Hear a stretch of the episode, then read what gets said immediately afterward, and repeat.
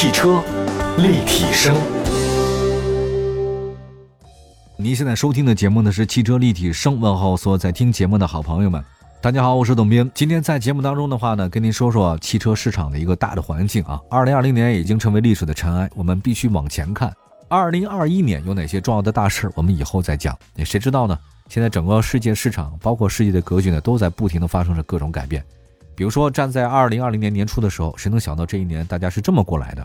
那么二零二一年会怎样呢？我相信也会给那些所有的预测的人员或者试图把握未来趋势人呢。一个响亮的耳光，因为未来世界真的谁也难以把握。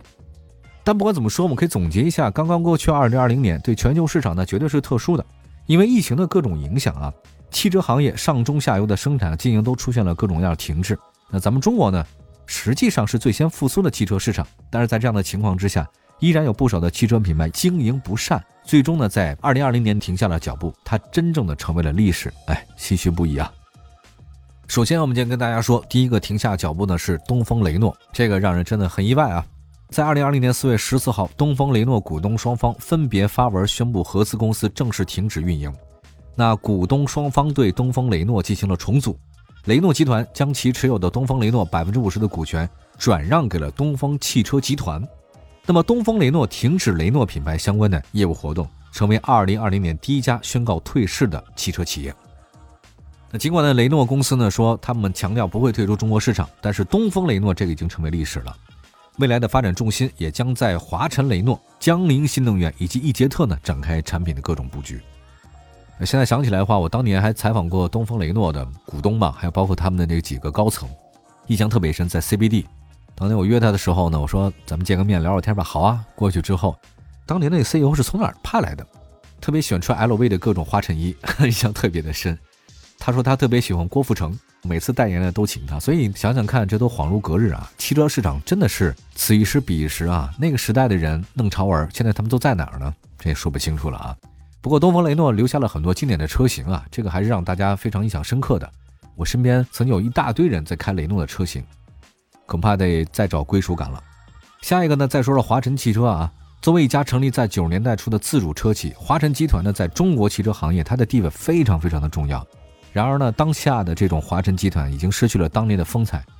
哎呀，这个实在是太可怕了。当年华晨集团啊，齐玉民时代，还有包括各种各样的领导人的变化，其实对这个集团伤害也是比较大的啊。每一段造车的历程和每一段集团的掌门人，都对这个集团做出过贡献。但是频繁的更换他们的领班人或者说掌舵人，对一个集团一家企业的伤害是非常之大的。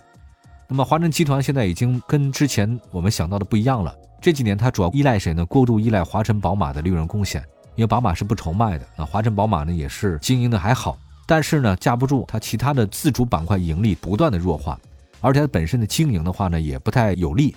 进入到二零二零年，因为疫情和车市影响，华晨的自主板块呢进一步的恶化。那除了宝马之外呢，其他都不行，债务爆雷了。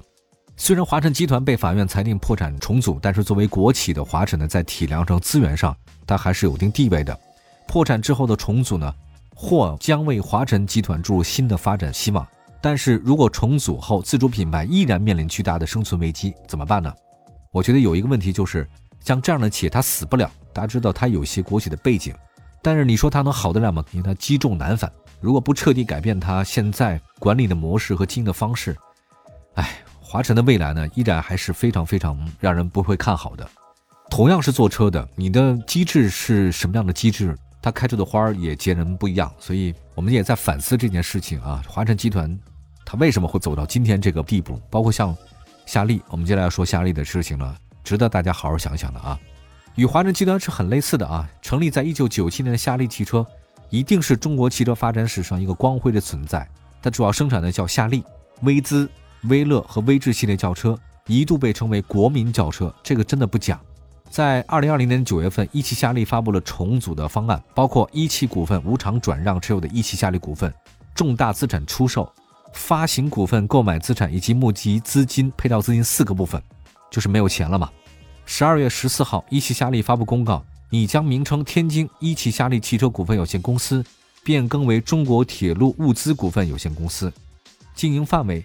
变更为高铁设备配件制造及销售，还有轨道交通工程机械及部件销售等等。至此夏利汽车完全成为了历史。我记得在我小的时候，一九九七年，他为什么要叫夏利呢？是当年的主要的领导人说夏利夏利嘛，在夏天给我们获得很多利润，叫夏利。这还有题字。我家里的一个亲戚呢，当年很想去买个夏利车，到北京来帮助他，拿了现金，就真的是现金啊，因为确实车钱比较贵。他是为了从北京到天津还有段路啊，但是这倒不至于打劫了啊，就为了安全第一嘛。浑身上下的话，把钱都绑在了身上的各种重要的部位啊。拿着这个钱去天津夏利去提车，一手交钱一手交车，回到自己的家乡，在一个二线城市啊，跑起了出租，赚了自己的人生的第一桶金。我记得当年把钱绑在身上的时候，他自己说了这样的一句话：“他说我这辈子从来没花过这么多的钱，但为了买夏利车值了。”果不其然，他最后真的发财了。可想想看，现在夏利啊，怎么会变成今天这个样子？明明开的非常的好，但是谁也没想到这个结局会是这样。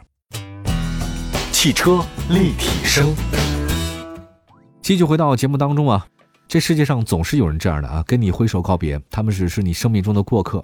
每个人都会有这样的一段经历，他只能陪你一段时间。包括刚才说的夏利，还有包括刚才说的华晨啊，当然现在华晨还没有完，东风雷诺确实是没有了。再说另外一个车，就是长风猎豹。长风猎豹也曾经在我们生活当中留下很深刻印记的车型，三菱长风猎豹。长风猎豹的发展历史很悠久。但是它也成为了2020年不幸被洗牌的一员。2020年4月27号，吉利控股正式接管猎豹汽车位于湖南长沙的生产基地。吉利正式托管长丰猎豹汽车工厂以后，将把这个地方变成新能源汽车整车生产和销售的基地，导入新能源的产品和技术，推进资源整合。猎豹也让我印象非常深刻，是当年我曾经认识的几位朋友啊，他们踌躇满志呢，就在长丰猎豹公司，湖南长沙。在那个地方呢进行生产，在我看来呢，他们都是很有激情澎湃的一代人啊，呃，水平也高的很多，也很有眼光，也是汽车的专门人才。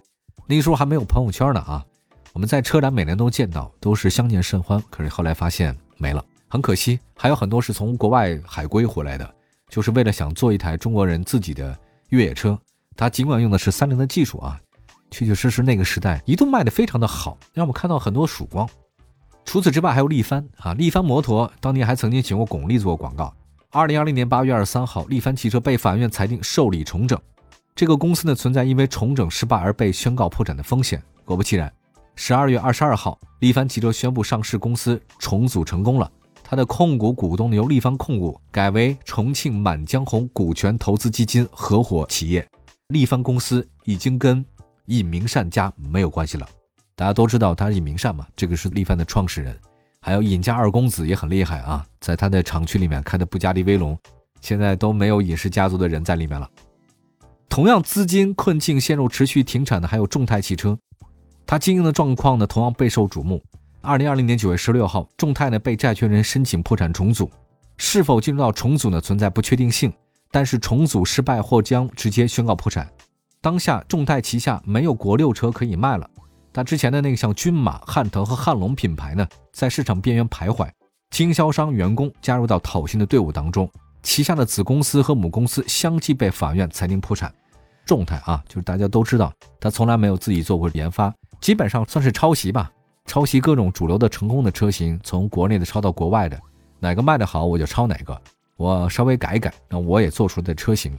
他做那些什么叫骏马、汉腾、汉龙，真的是不伦不类。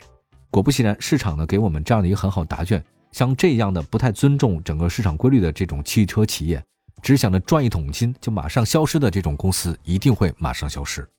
至于华泰汽车也是如此，进入二零二零年几乎就没什么动作。在那个天津啊，我在去天津开会啊，这个路上的时候，见到过一大片的那个土地上面停的都是华泰的车型，一辆一辆都卖不出去啊。这个华泰早就已经停产了，高管早就没了。经销商体系早就崩塌，拖款欠薪的华泰汽车来讲，其实它没有对外宣布退市，但早就是名存实亡。华泰当年有款车叫华泰特劳华，这个车卖的很好，几乎是占有大概是百分之二十江山的一款 SUV 硬派越野车，到如今呢，基本上已经是销声匿迹了。我们刚才说到的都是传统车企，那么接下来的话呢，再说说其他几个，博骏、赛麟和拜腾。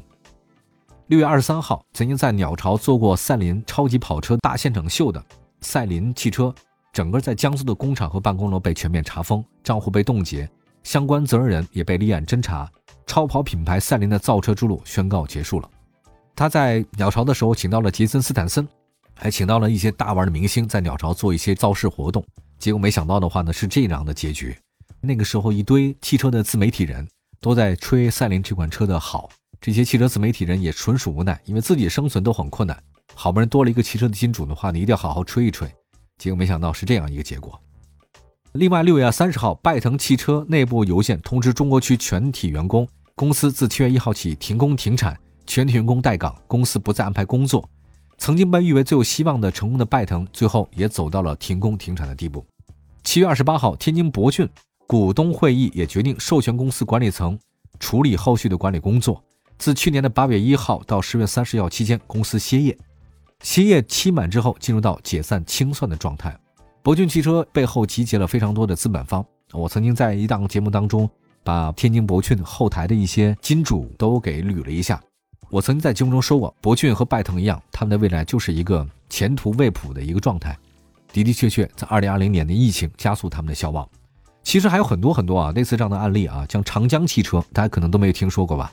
一汽海马、比速汽车、北汽银翔、东南汽车等等。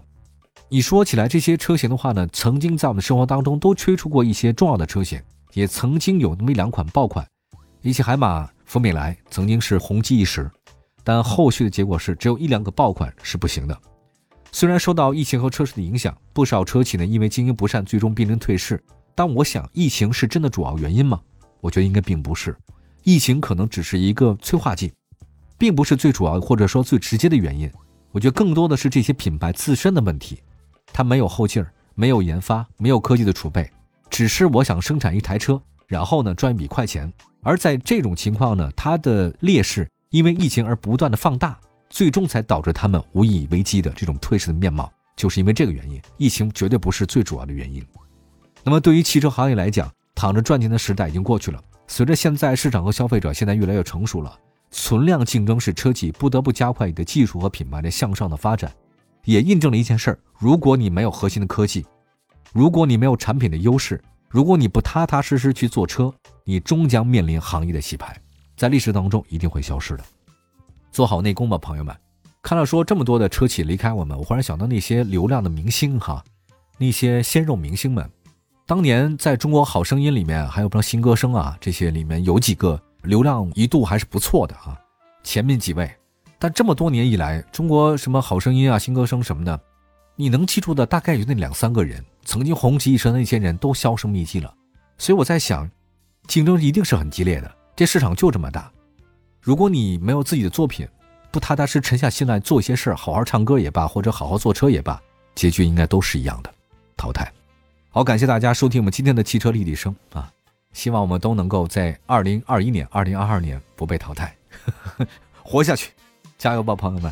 我们下次节目再见，拜拜。